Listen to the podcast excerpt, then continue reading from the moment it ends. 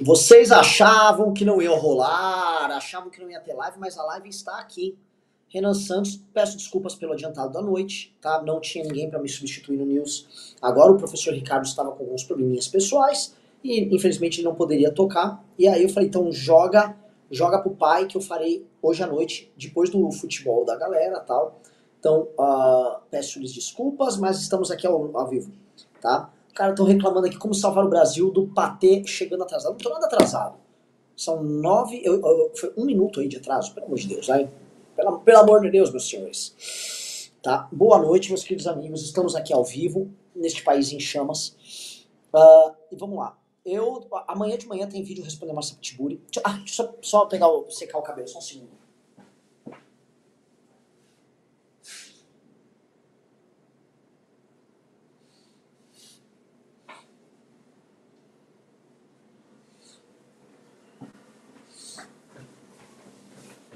Boa noite. Voltamos, voltamos, voltamos, estamos de volta. Então teve a senhora Márcia Tiburi aí causando com a gente, eu fiz um vídeo resposta a ela, tá bom? Uh, outra coisa que eu queria comentar com vocês, e acho que vai ser hoje, vai ser legal a gente fazer essa construção, é sobre o projeto que envolve a combate a fake news do PT, mas a gente precisa falar sobre o racha interno, tá? Porque, ao que parece, isso é uma coisa que a gente havia colocado no Clube MBL há alguns dias, parece estar havendo um racha dentro do PT e uma tentativa de queimar o Haddad. Tá? E o que, que chama tentativa de queimar o Haddad? Entregar ao Haddad uma missão que ele não pode cumprir, no caso, uma recuperação econômica, ligada à tese de prosperidade que o PT gosta de vender. E como ele não vai ser capaz de conduzir isso, porque o Brasil está recebendo uma herança maldita do governo Bolsonaro e o PT não está disposto a fazer o sacrifício necessário para recuperar a economia, então me parece que o Lula vai adotar uma estratégia muito da canalha com o Haddad. Ele vai falar: olha, assuma você a culpa, tire a desoneração de ICMS, eu vou entrar no detalhe sobre essa desoneração, vou trazer minha opinião aqui. E após tirar a desoneração do ICMS, se vier uma queda de popularidade, o problema é seu. E a gente percebe a maldade do Lula fazendo isso quando ele coloca a Gleisi Hoffmann, que é líder não líder do governo formalmente, mas é uma liderança nacional do PT, eles colocam a Glaze para apertar o, o, o, Haddad, discordando, falando que não tem que fazer. O que, que o PT está fazendo? O PT vai usar uma estratégia que o próprio Bolsonaro usou no começo do mandato dele, quando ele ainda tinha é, equipe de mídia, que é a você ser situação e oposição ao mesmo tempo, né? Ou seja, o governo que é situação, ele vai adotar uma política e aí uma ala do próprio governo vai falar, ah, esta política adotada está errada. Tá? O bolsonarismo fez isso. Ele tinha um governo que às vezes tinha que ceder, ah, apoia o Maia aqui e tal, toma certas decisões impopulares, e aí eles, com a turma do Olavo de Carvalho, faziam o famoso movimento de pinça, né? E aí eles eram situação, eles iam com as duas pontas ali. Ah, eles tipo, ah, o governo tem que radicalizar Bolsonaro, vá para cima desses vagabundos, Bolsonaro não, né, não tem a pena. Entendeu? Eles faziam essa estratégia de situação e oposição para ficar dono do debate público. Ah, obviamente o bolsonarismo não sabe fazer isso e fez isso com muita fraqueza, porque eles tiveram que começar a se defender muito cedo. Mas o PT já usou essa estratégia, tá? Quem não se lembra, no começo do mandato uh, do Lula, houve uma reforma da Previdência, uma pequena, uma reforminha da Previdência. É, se vocês quiserem pesquisar, foi a reforma do fator previdenciário, tá? E essa reforma do fator previdenciário, ela aconteceu lá nos idos de 2000 2004, 2005. Por favor, pesquisem e joguem aqui no, no chat. Uh, e quem se rebelou naquela época foi uma ala da Heloísa Helena. Essa ala saiu do PT e montou um partido chamado PSOL, Partido Socialismo e Liberdade, sob o argumento de que o PT estava cedendo para a elite financeira e tudo mais, estava descumprindo a sua agenda histórica, blá blá blá blá blá blá. E o PT tomou uma decisão fiscalmente responsável à época, que foi o, o marco previdenciário, o é, fator previdenciário, e o PSOL começou a tentar capitanear uma agenda anticapitalista, com alguns setores do PT, incluso, isso precisa ser dito, mas que nunca deu certo. Por que não deu certo? Porque uh, ao adotar uma política pró-mercado e ao trazer o Bolsa Família, o PT começou a obter muito sucesso. É, havia o boom das commodities, o Brasil começou a crescer, e aí o PT falou o seguinte, ah, Dani, fique você aí com essas franjas, né? Mas é preciso lembrar disso, porque em 2006 a gente só teve segundo turno, do Alckmin contra o Lula, porque a Luiz Helena teve acho que 10%, alguém levante aí também, ela teve, ela teve uma, a, ela teve uma votação muito expressiva. Né? A PSOL estreou com uma votação muito expressiva na eleição de 2006. E ela fazia denúncias não apenas à, à política econômica do PT, mas também ao a corrupção, de corrupção e tudo mais. Então, a Helena foi um destaque ali naquelas eleições em 2010. Outro, ó, vamos, vamos galera, pô, tô vendo aqui pouquíssimo like na live. Vamos dando like aí na live, pessoal, senão a live não vai chegar muita gente, tá? Eu tô, uh, aliás, deixa eu avisar um negócio pra vocês, eu tô machucado. Eu já tinha machucado a costela numa corrida de kart com amigos. E hoje no futebol tomei uma trombada, eu acho que vou pro hospital terminando o news. Eu vou pro hospital porque eu acho que eu tô com a costela quebrada, trincada, costela aqui esquerda. Então, não reparem se eu ficar ofegante, tá? Porque tá dolorido mesmo, tá? Tipo, tá pegando aqui. Mas, desculpa parênteses, deem like na live. Uh, o, a, o PT ele partiria por uma estratégia similar, mas é, a estratégia é similar apenas na ideia da pinça, ou seja, da Glaze fazer oposição ao Haddad. O problema é outro. O governo dessa vez, ele não é um governo abertamente para o mercado, como ele tentou ser naquele começo. Na verdade, ele foi um governo para o mercado entre 2003 e 2007. Época de Palocci, época de uh, Meirelles no Banco Central, época de Marcos Lisboa circulando e montando políticas públicas no governo, época de superávit primário, época de crescimento econômico mesmo. Né? Esse período, o governo do PT, ele uh, agiu com responsabilidade e onde ele errou foi que ele tinha uma oportunidade histórica de fazer uma série de reformas trabalhista, previdenciária, administrativa e tributária, mas ele fez o contrário, né? Então ele não facilitou a vida do empreendedor, ele não fez reforma tributária alguma, ele inchou o Estado, não fez reforma administrativa nenhuma, uh, e a questão da Previdência eles acharam que iam resolver só com o fator previdenciário, ou seja, eles não resolveram nada e foram empurrando com a barriga, achando que o boom das commodities ia durar para sempre e o Brasil ia crescer ali no embalo, tá? É, o que acontece?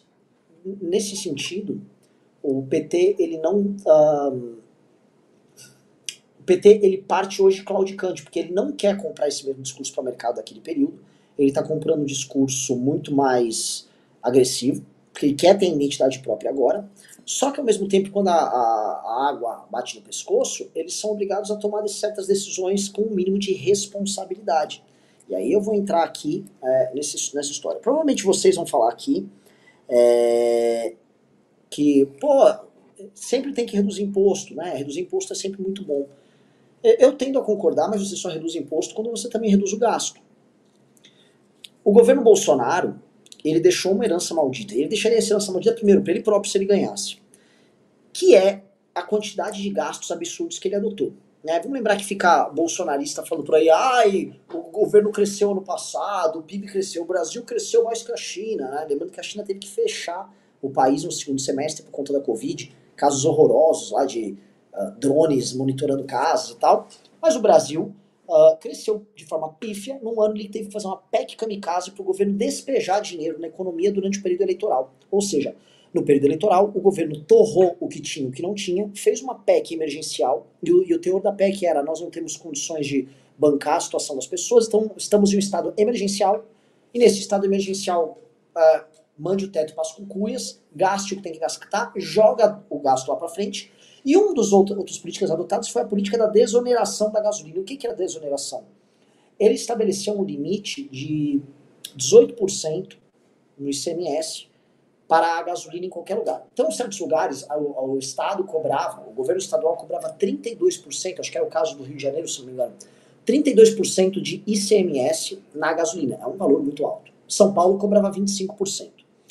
Por que, que os estados cobravam um valor tão alto no ICMS da gasolina? Porque os estados têm quase certeza que vão receber esse valor e eles têm instrumentos de cobrança muito óbvios sobre refinaria, sobre posto de gasolina, há uma pressão grande e há um giro de dinheiro muito grande envolvendo isso. Então o Estado depende muito, né, os estados que estão quebrados, eles dependem muito do dinheiro do ICMS. O que, que o governo falou? Ó, oh, eu vou botar em 18, vocês que se virem, tá? Vocês que paguem a conta, vocês que façam ajustes fiscais aí, só que ele não fez isso de bonzinho, né? Porque ele vai lá, ele abaixaria o preço uh, da gasolina, e sim, ao fazer isso você teve uma, uma redução imediata no preço da gasolina.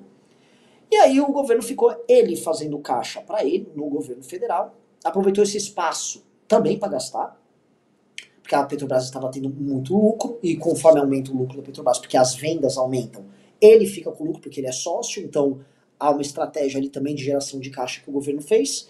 Só que os estados iriam basicamente quebrar com a continuidade disso. Muitos, Minas estava cheio de problema, então isso não iria durar para sempre. Então a gente vê bolsonarista falando, ah, foi maravilhoso, calma, calma, galera. É, não era assim. Não era assim e não teria como manter. O Bolsonaro iria parar com isso em algum momento e o PT vai fazer isso. Entendeu? O PT já está. Então o PT tem que adotar esse tipo de política e ao adotar esse tipo de política eles vão pagar um preço caro. E a gente não pode se iludir.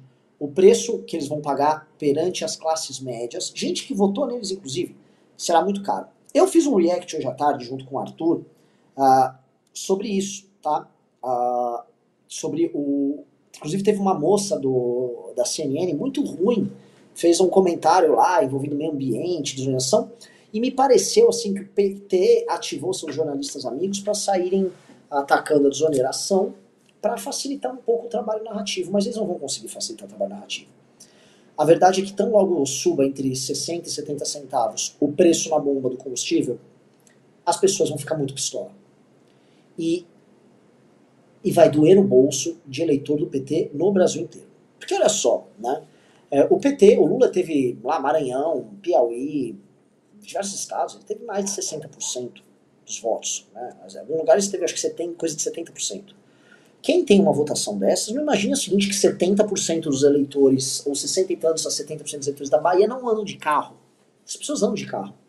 Não são apenas miseráveis, isso, isso, isso é uma conversa mole. Todo motorista de Uber na Bahia vota no Lula. Esses caras votaram no Lula e o Lula está entregando 70 centavos a mais na bomba. Essas pessoas não vão entender a razão disso. Elas simplesmente vão ficar pistola que o preço da gasolina está aumentando. Eu prevejo que, conforme a, o Lula fique impopular por conta disso, o próprio PT joga a culpa no Haddad. O Lula, que é um bom de um canalha, que é um belo de um canalha, também vai jogar a culpa no Haddad. E o Haddad fica rifado ele fica com esse fardo de resolução da economia e o Lula, se precisar, vai fazer o que ele sempre fez, que ele sacrifica os outros para se preservar. E o primeiro a ser, preservar, a, a ser sacrificado na fogueira é o Haddad, o poste dele. O Haddad também não é trouxa, né? O Haddad não nasceu ontem. O Haddad sabe que ele tinha uma oportunidade e um risco grande na mão, tá? Ser o ministro da Fazenda, recebendo a herança maldita do Bolsonaro, impunha uma série de desafios para eles. Agora, ele não tinha um plano. Ele não tinha um plano. E eu acho que na cabeça do PT havia um misticismo é, de que o retorno do Lula e que o Lula ia trazer. O retorno do Lula ao poder, a confiança que o Lula traz internacionalmente seria suficiente para que dinheiro externo viesse ao Brasil e que certas políticas anticíclicas, que eles não. que eles só tocaram depois quando tiveram o, o, o PAC e, a, e o Guido Mantega, o ministro da Fazenda, certas políticas, vamos dizer, heterodoxas, poderiam segurar a onda. Ao mesmo tempo, ele iria equilibrar com alguma responsabilidade fiscal. O PT ia adotar uma estratégia dúbia. Mas não está colando essa estratégia dúbia, isso precisa ser dito. Os mercados que apoiaram, em parte, o PT estão desconfiados. E o Lula, nas suas idas ao exterior, ele vem gerando mais de sabores do que notícias boas. Entendam, a ida do Lula aos Estados Unidos não pegou bem. O Lula não saiu brilhando dos Estados Unidos o Lula saiu com problemas nos Estados Unidos. O Lula não venceu nos Estados Unidos. O Lula foi obrigado a aderir ao que os Estados Unidos mandavam. O Lula teve que sair com a cabeça baixa de lá. O Lula não saiu vencedor.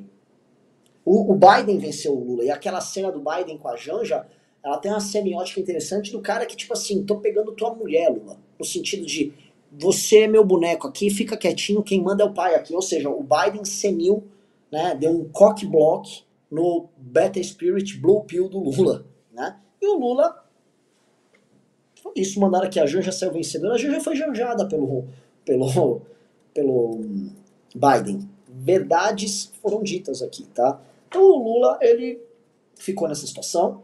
O Brasil não está numa posição geopolítica boa, como, como se imagina.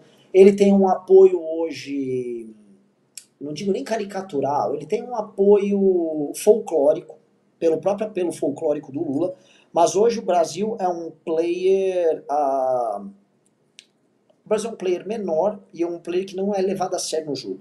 Se os petistas imaginavam que o Brasil iria para uma situação de credibilidade pós-Bolsonaro, não está rolando isso. Obviamente há uma boa vontade com o Lula, mas o posicionamento do Lula, que é um posicionamento dúbio, porque o PT tem uma política, ah, nós somos anti-imperialistas, vamos enfrentar a dominação norte-americana, blá, blá, blá, e eles querem fazer uma política terceiro-mundista ou algum tipo de parceria com China e tal. É complicado você fazer esse jogo dúbio, porque na prática você acaba tendo que uh, jogar com o teu... Uh, jogar contra a potência hegemônica das Américas, que são os Estados Unidos, tá? É, o pessoal que... Calma aí, tem no chat. É, pessoal, impressionante como vocês uh, ficam né, oriçados quando vem com esses temas aí. Baixem a bola vocês entenderam o que eu quis dizer? Simbolicamente mesmo que a Janja fez ali é um desrespeito com o Lula. As quebras recorrentes de protocolo da Janja são um desrespeito ao Lula, e eu acho que o Lula, como homem, como presidente, vem sendo desrespeitado pela Janja. Tá? A Janja vem diminuindo a figura do Lula. E eu acho que esse, esse mandato aqui, essa, essa vitória do Lula, em certa medida, por mais que a gente vai sofrer muito com o Lula no poder, é, pode ser a morte do mito do Lula para muita gente, especialmente para o próprio eleitor dele. Porque ele está sendo consumido aí por uma figura que quer aparecer loucamente, que é essa Janja, é uma mulher narcisista pra chuchu, narcisista pra caramba, problemática, né, é, quer atenção o tempo todo, então ela diminui a figura dele, ele está muito velho, ele está muito cansado, ele não consegue acompanhar ela, é, ele não está lidando com a complexidade de um mundo que vem mudando, ele está indo, assim, acelerando como uma estratégia de conflito agora, com essa estratégia de a regulação das redes sociais. Então eu não vejo assim esse governo indo muito para frente não. Uh, galera, vamos mudar o título da live que a audiência tá lá embaixo. Vou pedir uma coisa para produção. Muda o título para uh, sei lá, põe um título melhor, tipo é, tretei com Arthur. Renan tretou com Arthur.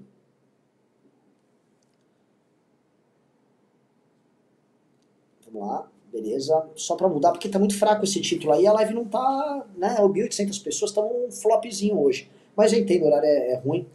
E eu tô realmente bem dolorido, bem dolorido. Prosseguindo.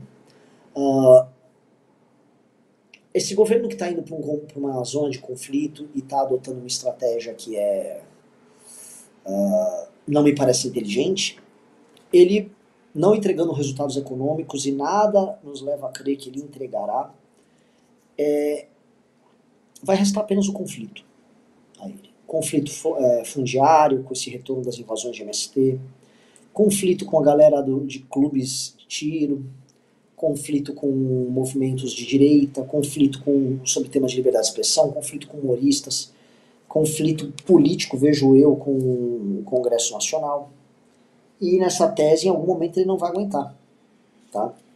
E eu acho que esse ano vai terminar muito ruim pro Lula, tá?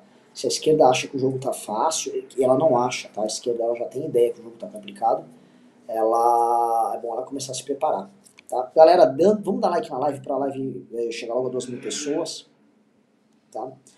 Estão perguntando para mim, Renan, você vai no, no Monark amanhã? Vou. Amanhã, amanhã, acho que é a partir das seis eu e o professor Ricardo no Monarch Talks. Vamos ter um, um papo legal com o Monarch. Acho que dá para entrar. A ideia de trazer o Ricardo é porque acho que mais pessoas precisam conhecer o Ricardo. E o, vai ser como se fosse um Belly News fosse lá no Monarch. Então vai ser bem, bem gostoso, vai ser bem divertido. Tá? É, o Ginko falou: tô quase dormindo aqui, Renan. Um,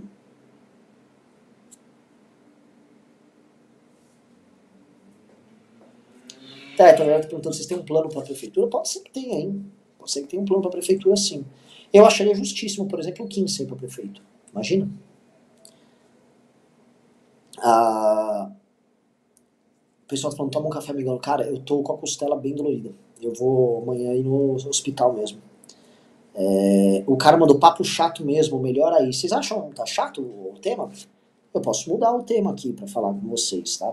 Uh, eu posso comentar sobre um cara é, que chama Vivek. É, é, vou mudar um tema aqui, vou falar sobre eleições americanas. A gente está vendo agora uh, nos Estados Unidos uma mudança bem grande de discurso numa direita nova que está vindo aí, tá? O cara falou, tá legal, tá chato, fala, Janja.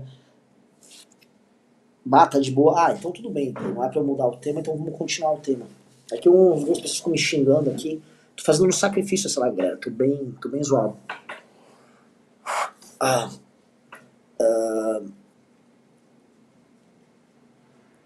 tá, mandaram que tá legal o tema. Então vamos, vamos prosseguir, tá? Ah, algumas previsões que dá para fazer isso. É, eu vejo o bolsonarismo desorganizado, eu vejo a direita perdendo força, eu vejo alguns substitutos que vêm tentando ganhar espaço, seja na Jovem Pan, é, uma galera muito, muito, muito fraca e é um discurso que não sabe para onde ir.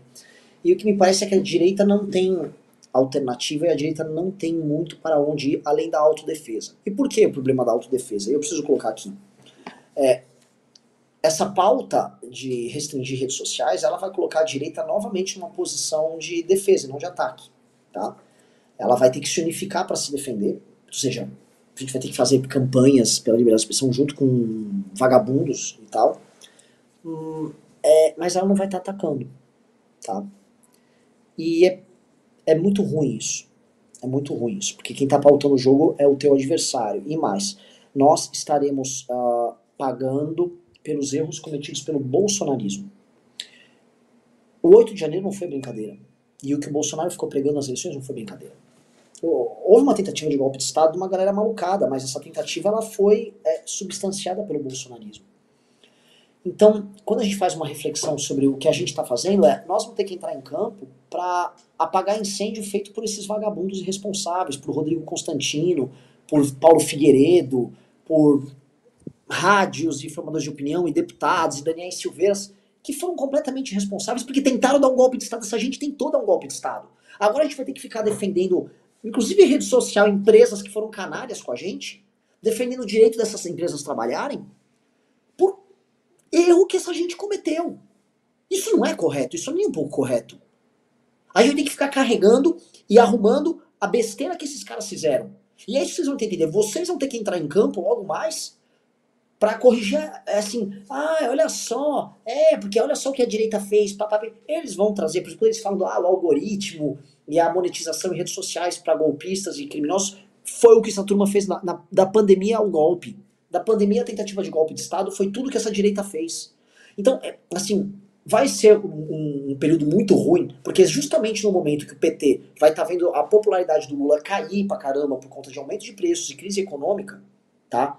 Porque vai haver uma pressão inflacionária dada, isso está muito claro, pelo aumento dos combustíveis. Essa pressão inflacionária vai ser respondida talvez com aumento de juros advindo do Banco Central. Banco Central aumenta os juros, Lula vai para cima do Banco Central briga vai ficar aberta, e em vez da gente focar no Lula, sabe o que vai ficar focado? Em um papo sobre liberdade de expressão e um monte de vagabundo bolsonarista, é, formador de opinião, que não sabe nada do que tá falando, vindo a público achar que tá cheio de razão. Ou seja, a gente vai ficar numa posição de defesa por causa desses caras. Tá? É, galera, tá assim, tá com muito pouco like. Vamos dando like na live aí pra gente chegar logo a duas mil e. a, a quase 3 mil pessoas, tá? Uh, ah, tá doido pra caramba. Nossa, tô realmente tá. É. Tá, eu acho que eu tô costela trincada. Alguém, se alguém é médico e tá, tá nos assistindo, por favor, é, comente aqui é, como é que faz. Porque falaram que não tem, não tem o que fazer se que trinco que é uma costela, né? Uh, Arthur de Cavalor? Não, pior que hoje não é Arthur não cavalou. Foi o Miranda do, do Baggio. Ele nem cavalou, foi um choque que eu tive com ele e machucou bastante. Uh, prosseguindo, vamos lá, não posso desconcentrar. Uh...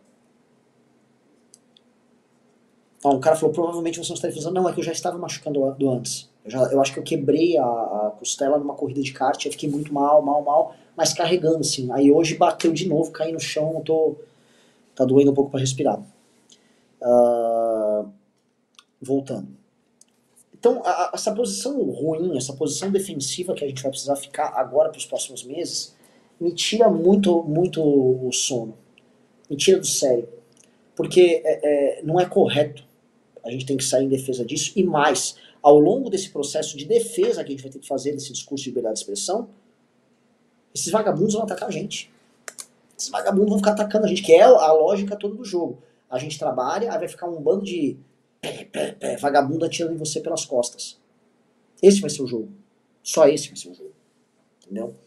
É... Eu prevejo uma.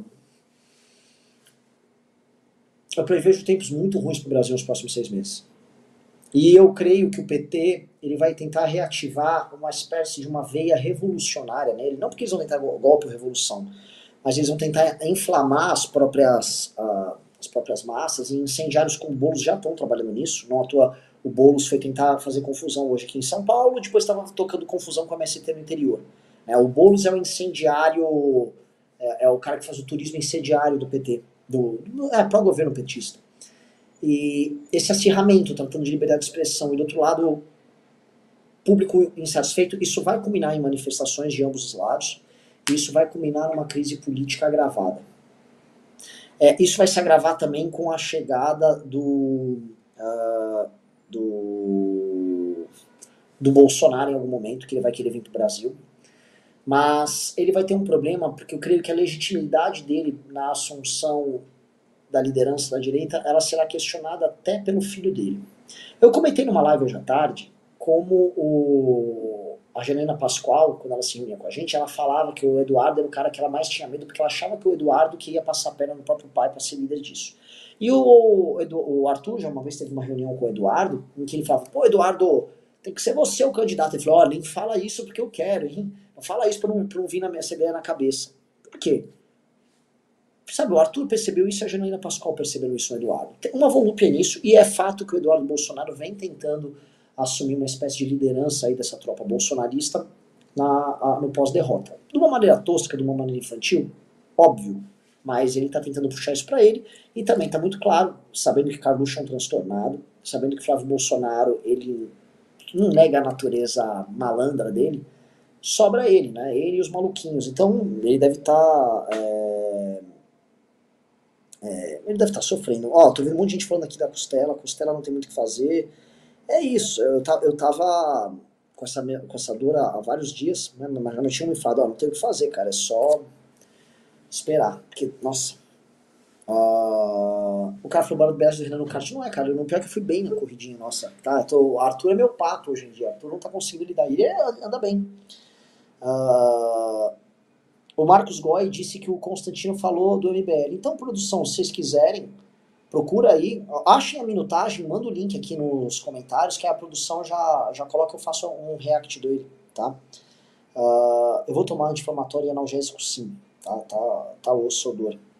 Uh, essa live vai falar de política? Pô, gente, eu tô falando de política desde que começou, eu tô há meia hora falando de política, não seja injusto aqui comigo, né? Uh, Outro ponto assim, que acho que a gente pode fazer, para concatenar algumas coisas. Até que ponto as Forças Armadas vão ficar assistindo um avanço do petismo uh, em diversas áreas, uma culpabilização das próprias Forças Armadas e vai ficar quieta? Hum? Já me falaram, e eu ainda estou levantando, que o fato do PT não querer avançar é, com essa CPI aí não é só porque isso afeta o Flávio Dino mas é porque as Forças Armadas, como isso mexe com gente direto das Forças Armadas, a Força Armada deu um toque, né? Diz, ó, abafa a história, fica na boa, fica todo mundo na tua. E o próprio PT resolveu entrar nessa política do banho-maria, tá? É, por mais que o, o, os bolsonaristas estejam animados com coleta de assinatura para a CPI, essa CPI ela beneficia o PT. Essa CPI beneficia o PT. O PT tem, tem instrumentos para dispor sobre a, a montagem da CPI, o PT consegue interferir lá dentro, o PT pode fazer sem a CPI se virar contra essa turma bolsonarista. Então, que essa turma bolsonarista entenda o que eles estão fazendo, tá? Uh...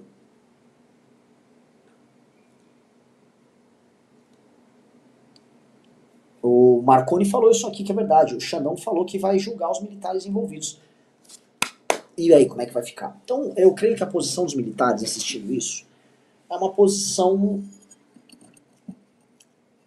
que de alguém que está vendo uma crise se agravando. Eu não sei se eles têm visão de jogo. Eu acho que a visão uh, de jogo da maior parte dos militares, a visão estratégica deles é muito pequena. Eles não têm ideia de que essa crise que está vindo aí, ela, em tese, beneficia o PT, porque os bolsonaristas que têm esse pendor revolucionário, eles vão dispõem mais de meios para poder agir. Tá? Qualquer coisa que vá além de uma manifestação normal, ela vai ser tratada como caso de segurança nacional e assim os doidinhos que tentarem fazer alguma coisa serão presos. Eu não sei se eles têm a dimensão disso, eu não sei se os militares têm a dimensão disso. que está havendo um conflito, ou seja, está havendo um, vamos dizer, um incêndio, um incêndio político, e nesse instante o Xandão e o, e o governo dispõem de meios. Uh, dispõem de mais meios é feio de falar, né? Mas assim, eles, eles dispõem de mais instrumentos para agir contra o adversário, tá? É, as forças armadas elas vão precisar ver o que, que eles vão fazer e como eles vão se posicionar. É, eu acho que eles têm que conversar, inclusive, com, conosco. Inclusive conosco. E eu quero abrir linhas de negociação, linhas de conversa com diversas forças políticas, não só para. Eu falo aqui diversas forças políticas mesmo, gente que eu não gosto de conversar, tá? Gente que eu não gosto, a gente vai precisar abrir é, conversa para não ficar. não ser refém dos erros. Porque uma coisa é conversar, vamos todos trabalhar para defender a liberdade de expressão no Brasil. Beleza. A gente vai ter que se unir até com o Facebook, para vocês entenderem. Vai ter muita gente da esquerda que vai atuar nisso. Tá? Vocês verão também certas figuras, vamos dizer assim, cidadania, com Roberto Freire e tal, essa galera tudo comprando esse papo lá de defesa da democracia. É uma galera muito obtusa, uma galera que nesse ponto não sabe o que vai fazer e vai querer obter a aprovação do petismo como defensor da democracia.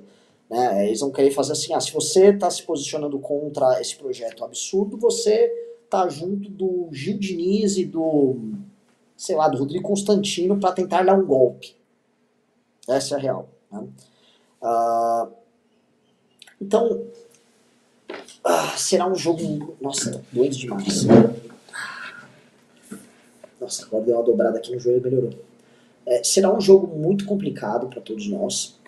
Uh, e eu acho que em julho, anotem aí, o Brasil estará pegando fogo. Tentem imaginar o seguinte, tá? Vocês estão acompanhando é, a, a, quebradeira no varejo, a situação do varejo brasileiro está muito complicada. Vocês estão acompanhando a contaminação dessa quebradeira nos bancos. E vocês estão acompanhando também a certa, certo mal-estar no mercado financeiro. Não sei se vocês viram que a XP vem passando por enormes problemas. A XP tentou montar uma sede em São Roque gigantesca não deu certo. Está tendo que voltar para São Paulo. A lucratividade da XP aparentemente, aparentemente, me corrija se eu estiver errado, sofreu um abalo. É, o CEO da XP está tendo que falar lá, o Benchimol, não sei se ele é o CEO, o chefão lá, o reizinho deles, está tendo que motivar a equipe e, e dar aqueles discursos, tá?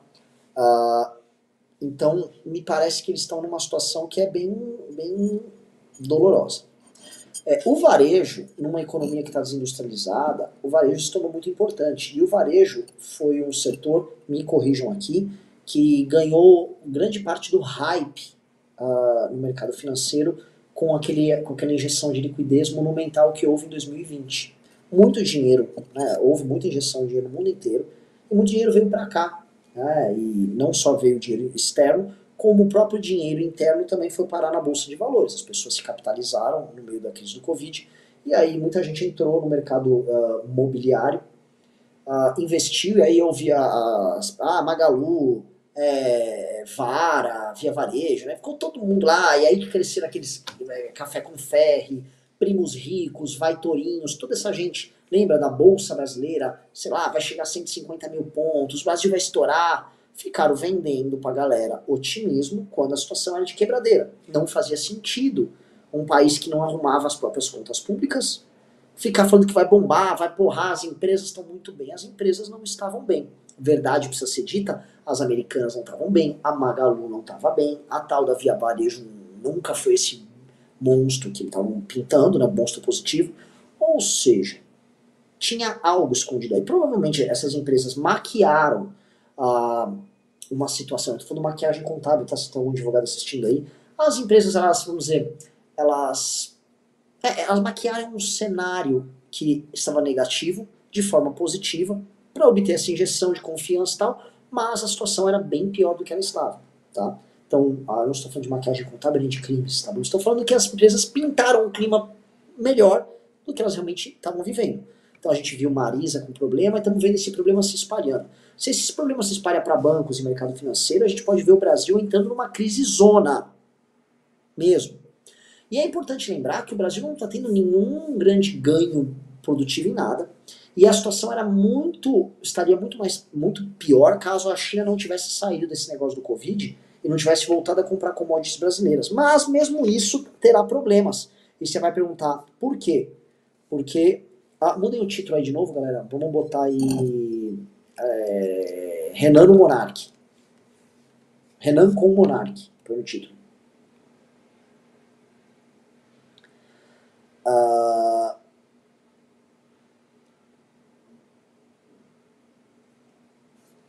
e a situação, ela, enfim, a situação estaria. Ah, eu até me perdi no raciocínio, tá doendo demais. Estão é, falando para eu tirar, eu tomar uma de pirona, tá? Renan xinga o Monark.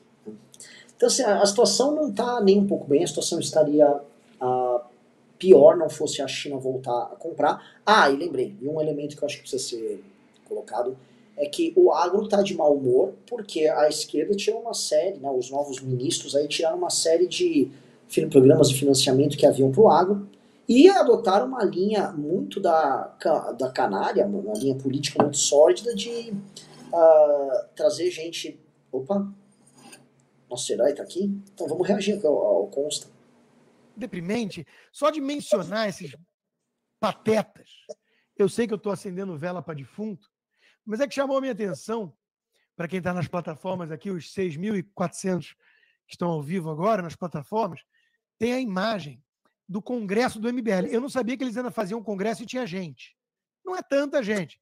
Agora, algumas coisas chamaram a atenção. Esse vereador aí, o tal do Colombo, é o único de cabelo branco.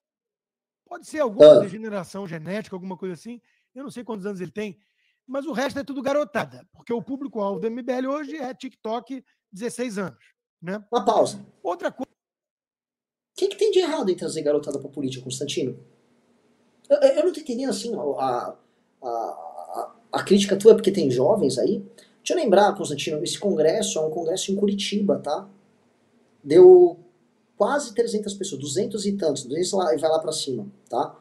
Foi um terceiro evento seguido que nós fizemos. Nós fizemos um evento grande em Maringá, um evento grande em Londrina e outro evento em Curitiba. Evento pago, tá? Essas pessoas não estavam de graça aí, não é igual o CPEC que vocês pagam pra galera aí.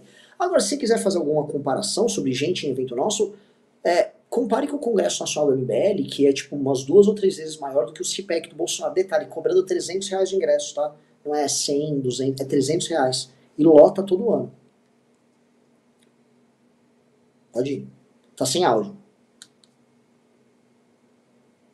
Vai, sei lá que cara é essa. Cara de tarado?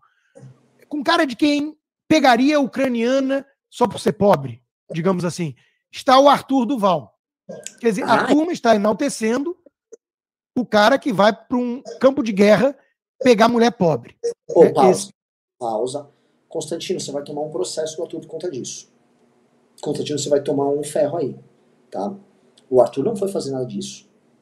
O Arthur só mandou um áudio. Tá? O Arthur não foi eh, lá com intenção nenhuma. E me parece que você está muito desesperado e você está muito assustado com o sucesso do Arthur. Eu recomendo, Constantino, que você venha no Brasil fazer o mesmo. Porque o Arthur, quando ele lidou com o problema do áudio, ele lidou aqui no Brasil, ele deu a cara a tapa dele no Brasil. E você. Nossa, minha costela tá. E você, seu vagabundinho, que não sai daí? tá morrendo de medo de ser preso, né? Vem aqui fazer um evento maior aqui no Brasil, Constantino. Vem para cá e faça um evento maior. Qual é o medo, Constantino? Qual o problema? Tem gente, tem muita gente que gosta do Arthur Constantino. Lide com isso. Muita gente. E o, e o Arthur, ele é digno. Você não é. Você é um covardola. Prossigam. São os valores morais, a decência do MBL hoje.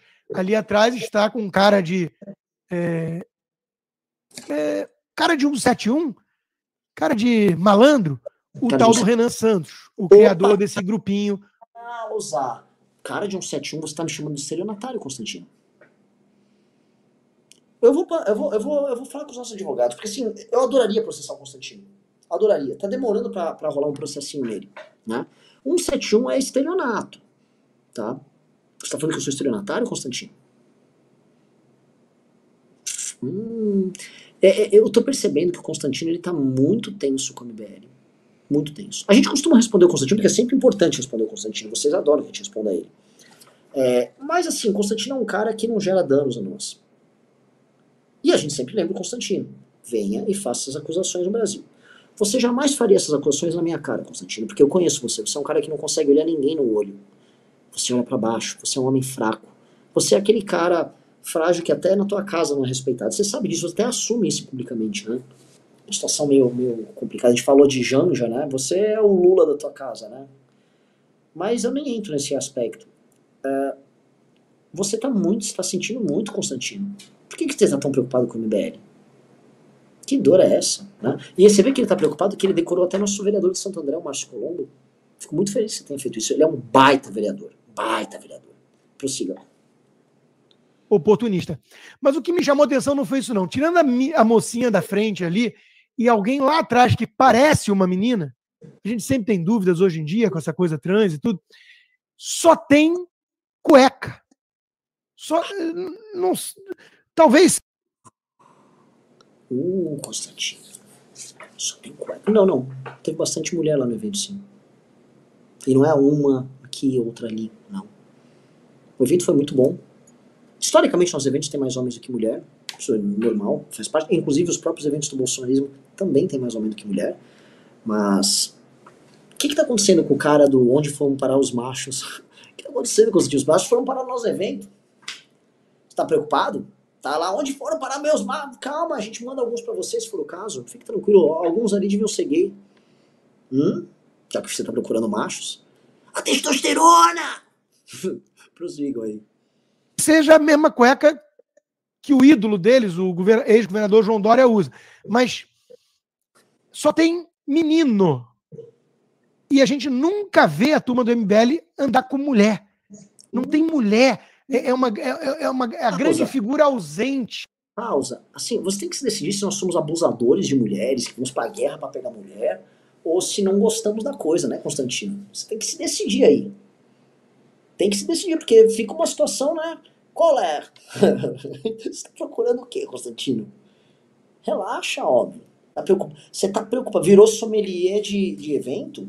Hum? Quer que a gente faça algumas cotas para mulheres? Qual a política que você quer que a gente adote? Hum? Prossigo. Dos círculos de Kim Kataguiri e, e, e Renan Santos. Não, não tem mulher. É impressionante esse troço. Mas isso tudo é, é uma digressão boba. Consta. Você tá querendo cotas para mulheres em coisas e tal? Hum? Como é que funciona? A MBL tem muita mulher, tem muita líder mulher, sim. Qual o teu, qual o teu problema, Constantino? Você quer cota agora? Você virou um woke? Ou o que, que você está querendo dar a entender? Que nós somos gays? Hum? Nós somos gaysões, Constantino? Hum, prossiga. O que importa mesmo, como análise, é o que o Vinícius Carrion chamou atenção e que eu já chamei atenção há muito tempo também. Essa turminha do Arthur Duval e, e, e Mamãe Falei, MBL, né?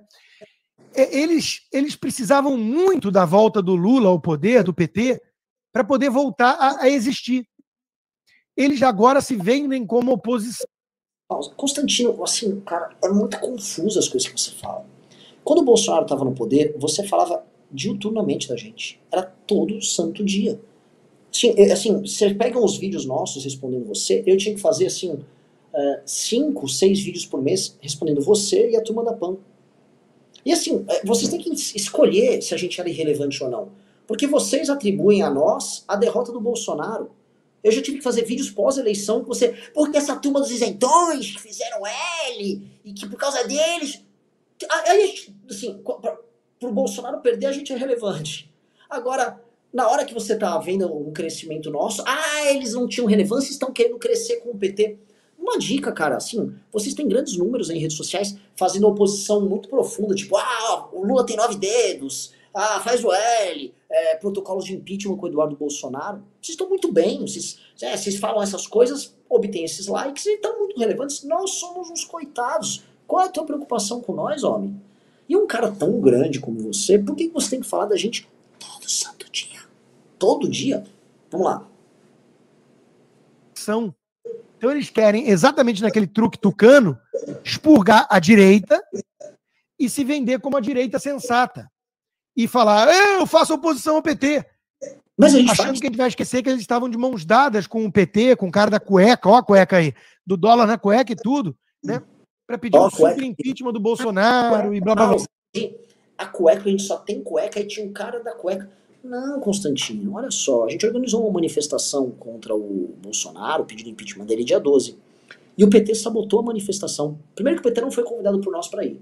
Então já não queríamos ele lá.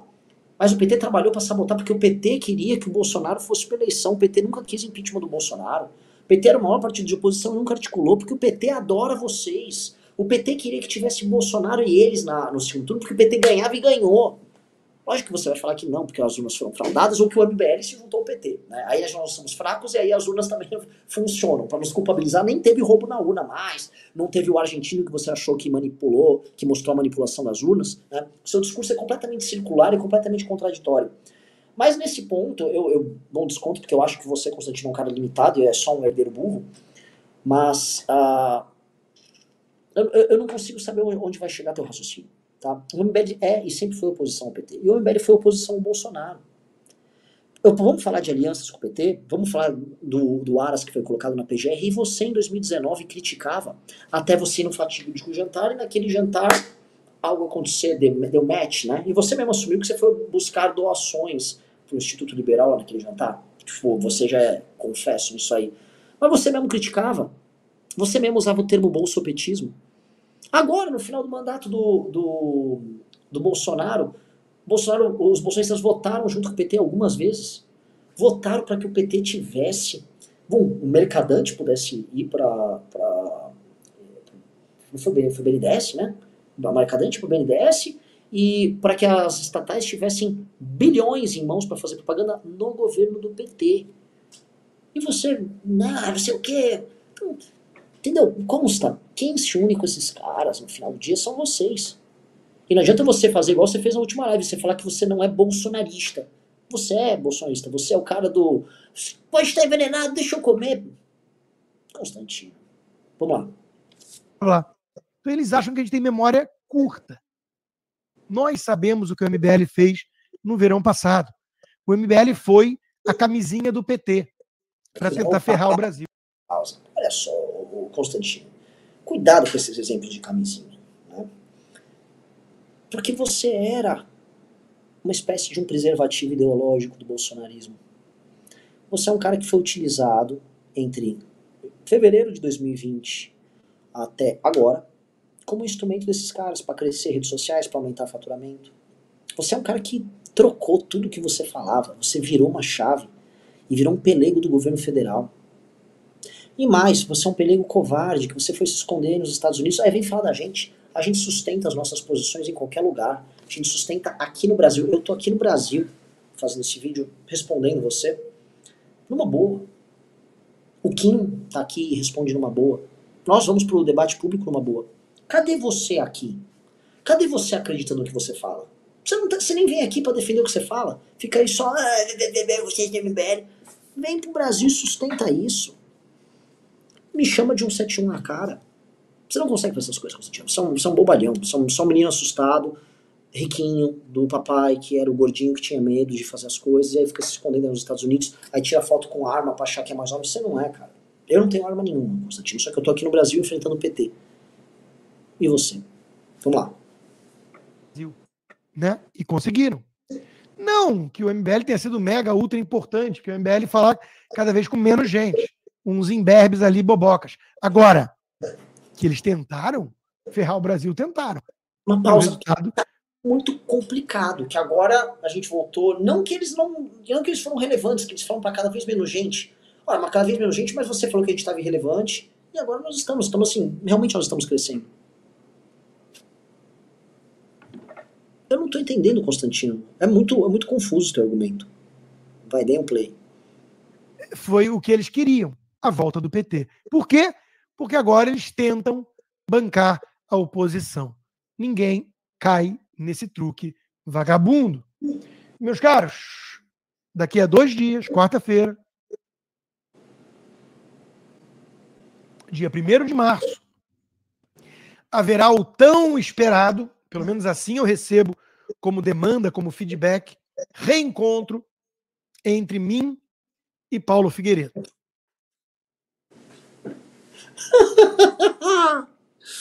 Ai, mano. Só podia terminar assim o nosso react. Vai ver o encontro dele com a. Oh, que bom que ia virar um encontro. Sorte. A única coisa que não vai ter um reencontro é entre você e, e o aeroporto de Guarulhos, o aeroporto uh, lá do Rio de Janeiro, Galeão. Esse reencontro nunca tem, você nunca vem para cá. O corajosão. Vai fazer a live na Flórida. Que reencontro. Vocês dois vão se encontrar na Flórida. Que aí você fica fazendo esses comentários, chamando os outros de 171. Constantino, Constantino. Cuidado, homem. Assim, é fácil de citar aí, cara. Dá pra te citar aí. outro dia eu tava aí na Flórida, tava até em Weston, aí te visitar e entregar aí uma notificação. Constantino, Constantino. Você vai falar, vou dar tiros em você. Para, homem. Para, você não tem condição de sustentar briga nenhuma, você tá morrendo de medo. Tá? Soube por amigos teus da Jovem Pan como você tá morrendo de medo, você tá assustado aí. Para de fingir uma brabeza que você não tem. E seja claro, né? Assim, o MBL é relevante, não é relevante. O MBL é o, o anti-Bolsonaro de Schrödinger. Ele ferrou e não ferrou o Bolsonaro ao mesmo tempo. Ele é e não é relevante ao mesmo tempo. Porque você precisa xingar o MBL de relevante, mas você precisa também culpar o MBL ao mesmo tempo, tá? E ao mesmo tempo é, é igual a urna. A urna é e não é roubada ao mesmo tempo. Ela é roubada quando você quer brigar com o STF, mas ela não é roubada quando você quer jogar a culpa da derrota do Bolsonaro nos outros, senão do Bolsonaro. Então ele fica funcionando assim com esses estímulos contraditórios. Não autor que ele tenta imitar o Olavo de Carvalho nisso. E lá nave vá. Né? E lá nave vá e vai ter os bobalhões que acreditam. Honestamente, a gente uh, olha e fica feliz porque o Constantino continua falando da gente todo dia, a gente vai continuar respondendo ele.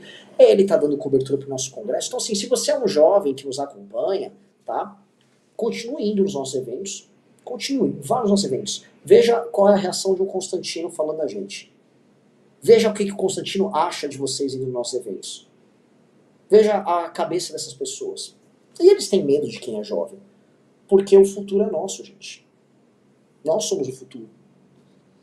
E nós vamos trabalhar para ser esse futuro, nós vamos cometer acerto. Não, nós não vamos cometer erro dessas pessoas, não vamos desperdiçar chance com essas pessoas.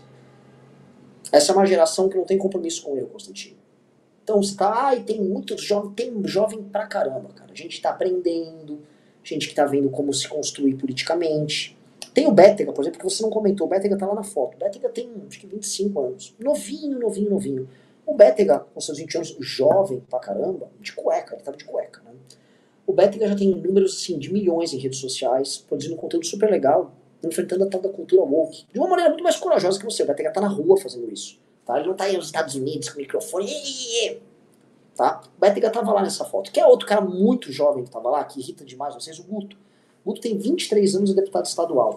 Contra tudo e contra todos, foi eleito deputado aqui, tá fazendo um baita trabalho e nem iniciou o mandato, que o mandato agora se inicia daqui a pouco. Tá? O gabinete nem tá, vamos dizer, nem assumiram ainda. O Guto Zacarias uh, é um bebê. 23 aninhos. Tá? Outra que tava na foto, pra citar, é a Amanda. Tá? Não é tão jovem quanto eles, mas é uma mulher jovem, tá? E eu tenho que fazer um trabalho de base sensacional. Tem outros jovens que estavam lá. Você esqueceu do vereador da, da tua ex-cidade, o Pedro Duarte. Muito jovem também, tá? Melhor vereador disparado do Rio de Janeiro, uma das pessoas mais inteligentes que eu conheci na política. Entrou pra MBL e tá fazendo um trabalho sensacional. Você esqueceu de falar do Pedro Duarte. Entendeu? Da próxima vez, dê um pouco mais de atenção ali, porque o Pedro Duarte também estava na foto, ele é muito bom. Anota esses nomes aí, Guto, Pedro Duarte, anota o nome do Bétega e falem mais deles. Né? Critique eles que eles são muito jovens, eles usam cueca e tal. Tá? É bem interessante você falar, porque assim, você vai ter que falar muito deles depois. Vai, aprenda que assim, você vai falar do Faustino também. Já você vai estar irritadíssimo com o Faustino. Logo mais você vai ouvir falar do Jota. Logo mais você vai falar do Ivan Gunter. Logo mais você vai ouvir falar do Hugo. Tanto o Hugo Vigoro quanto o Hugo do Rio de Janeiro. Logo mais você vai ouvir falar. Uh, pô, você vai falar dos dois Mateus lá, do, lá de Santa Catarina, você vai falar de um monte de gente. Um monte de gente. Você vai ter que lidar com eles, tá? E eles são jovens, eles são mais inteligentes, eles não vendem opinião, e eles vão chegar ao poder na hora certa e não vão fazer besteira. Então, deixa o jovem com nós, pode xingar. Ah, tá faltando mulher, eu também acho que precisa ter mais mulher. Mulherada, pode vir, na hora certa vem. Não vão vir as tias do zap aí, disseminadoras de fake news, tudo bem. A gente, a gente não liga, entendeu? Mas nós vamos fazer as coisas do nosso jeito e sendo honesto e sem fugir. Nós estamos aqui no Brasil, Constantino. Pro que der e vier. para enfrentar os comunistas. Enfrentar os comunistas de Miami não é exatamente coisa de macho, né? Estamos aqui. Vamos enfrentar os caras aqui, na cara e na coragem, igual enfrentamos vocês, igual enfrentamos o PT. Porque quem derrubou o PT não foi você, Constantino. Você adorava a MBL nessa época.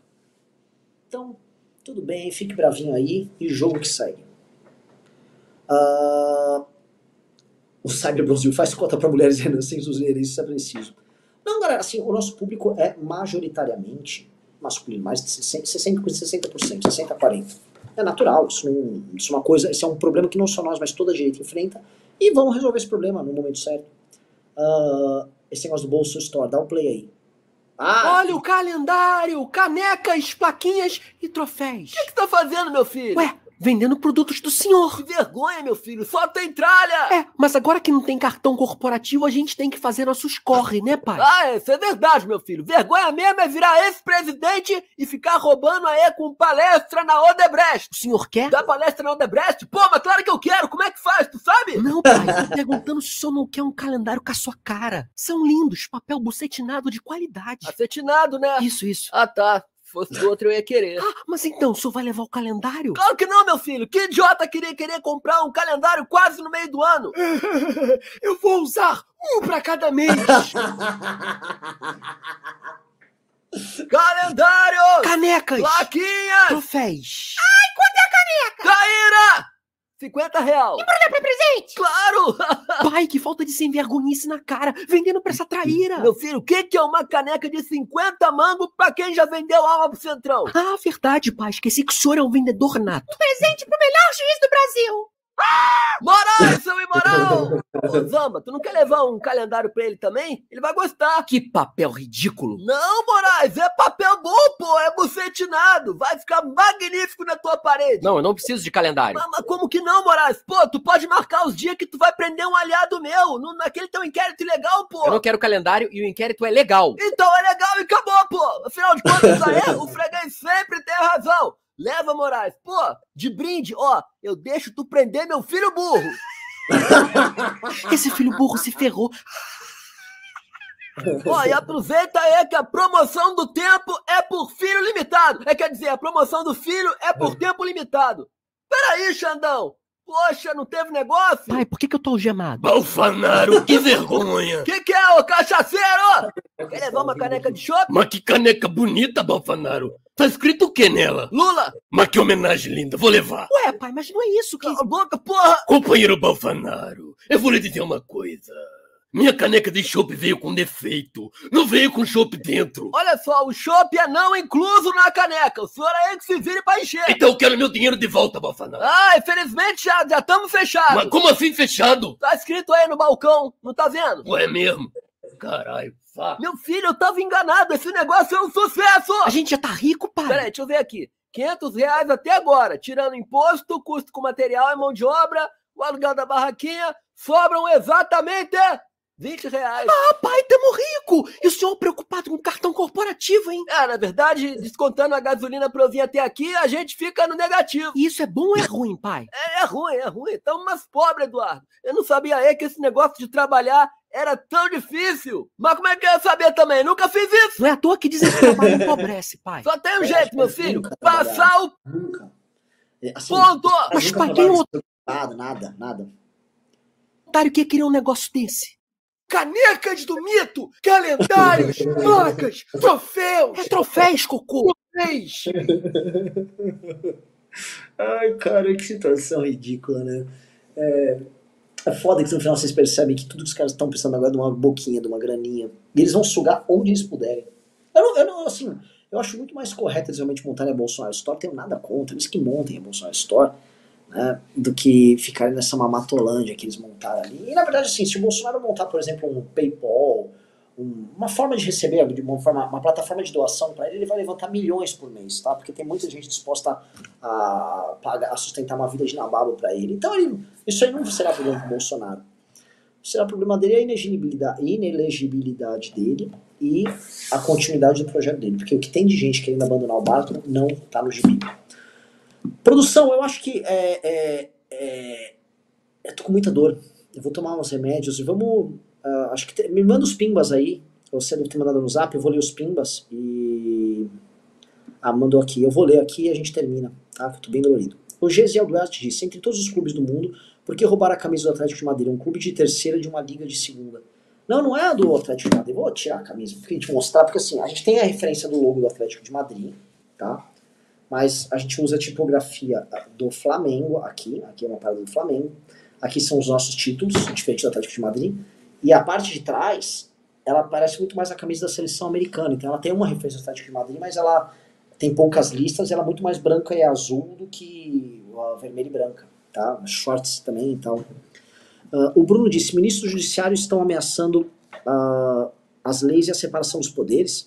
Vamos apoiar a CPI do judiciário. Lula chega ao fim do mandato. Não vai ter CPI do judiciário, gente. Vitor Pariuca disse: faço 4.500 mensalmente reais. Isso dá 800 euros. Pego esses mesmos valores e aplico em países diferentes e é incrível a diferença que dá. Vivo na Espanha com esse valor, qualidade de vida é maior pelo mesmo preço. Cara, a qualidade de vida na Espanha é bem, bem boa. Bem boa, mas é difícil arrumar emprego. O Gesiel disse: Foi a Jennifer que bateu nele ele tá disfarçando com essa história de futebol. Pare de ser mulher de malandro, Renan, denuncie. Mirelle Souza disse: Venha pro médico, Renan. Tem a data de quando vai ser o Congresso em Salvador? Porque aqui em Sergipe tão cedo não rola. Vou com minha amiga e preciso ir já ir preparando o psicológico dela. Ela odeia política. O Rafael de Barcelos Coelho disse: ele sentiu o cheiro de testosterona de Nossa, eu sou melhor de testosterona. Quantos homens? É aí que foram parar os machos. Herbert Cassolar disse: corte do Justus no Pânico repercutiu bem hoje. Não duvido de alguma empreitada dele para 26. O que acha? Eu já vi ele fazendo esse zum, zum mas eu acho improvável. Uh, João Oliveira disse: talvez eu não tenha acompanhado os últimos temas do canal, mas gostaria de saber se o MBL considera o nazismo e o fascismo uma ameaça para o Brasil e é para a sociedade em geral. Como combater isso? Olha só, é óbvio que nazismo e fascismo são eternas ameaças, só que ela não pode também uh, ser tratada hoje como a grande ameaça. Eles não estão no poder. Os bolsonaristas não são nazistas. A gente tem, vê aí, pequenas células, foi pego em Santa Catarina, mas são coisas pequenas. É grave porque são poucas pessoas que defendem ideias absurdas. Mas a gente está vendo outras tiranias mais poderosas avançando. Entendeu? Então, assim, óbvio que sempre tem que ser rechaçado, mas não acho que seja o nosso grande problema hoje. Uh, Cosmonautics disse: Constantino e Bolsonaro fazem parte daquela mesma ideologia, o frouxismo. Cola no Brasil, Constantino, pra gente ver um negócio. Ele não cola. Pix, o Ney, Tak Ney Takashi disse: ponderar com Danilo Gentili, programa não deve ser indicado. Não entendi nada, cara. Não deu pra ler seu pimba de muito. Ponderar com Danilo Gentili, fundo, programa não deve ser indicados para nada. DG não tem primeira dama, mas deve ter resposta. Não entendi, cara. Uh, Felipe Mendes disse: Opa, Renan, meu dia tá bem triste. Queria te pedir um react. Tem só 130 minutos só para dar uma risada. Não entendi. Uh, mas enfim, vamos encerrar o programa. Eu tô com muitas dores, eu vou tomar remédio agora. Tá? Obrigado por todo mundo que assistiu. Desculpa o News ser tão tarde hoje, mas foi. Não tinha ninguém para me substituir às 7. É isso, galera. Espero que tenham gostado. Um beijo e abraço para todos vocês.